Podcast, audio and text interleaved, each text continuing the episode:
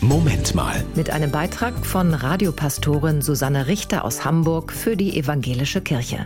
Der Erwartungsdruck ist einfach ziemlich hoch. Darum kann Weihnachten auch so viel schiefgehen.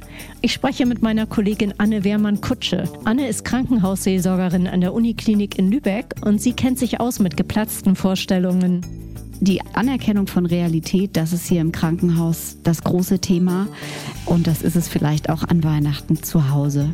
Anerkennen, was ist was wir nicht geschafft haben, wo es knatscht, was uns bevorsteht. Da stellt einem ja oft der eigene Perfektionismus auch so ein Bein oder eben innere Bilder, die man so hat, wie man es doch so gerne hätte. Und dann muss man doch anerkennen, die Realität ist anders, wir sind anders, Bedürfnisse sind anders. Damit umgehen, Druck rausnehmen, das Schöne im Unperfekten und auch im Schwierigen finden.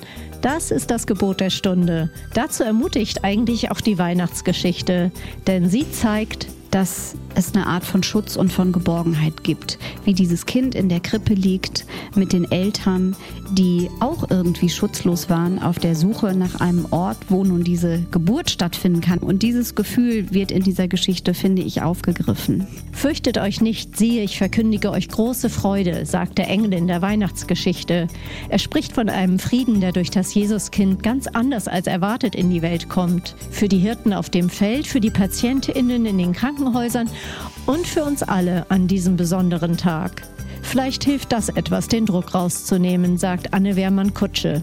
Und wie das gelingen kann, das ist ja auch so individuell, wie wir alle sind. Aber ich glaube, und das zeigt meine Tätigkeit hier, wenn wir anerkennen, dass wir so sind, wie wir sind, alle so mit unserem Neurosengarten, dann kann daraus vielleicht dann irgendwas Neues und auch Tröstliches entstehen heute. Und das kann aber, glaube ich, tatsächlich erst aus einer Gelassenheit vielleicht, wenn es irgendwie möglich ist, auch gar nicht einfach, entstehen, dass wir uns so anerkennen, wie wir sind.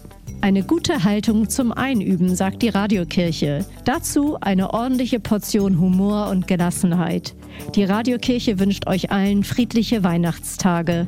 Das war ein Beitrag von Radiopastorin Susanne Richter aus Hamburg für die Evangelische Kirche.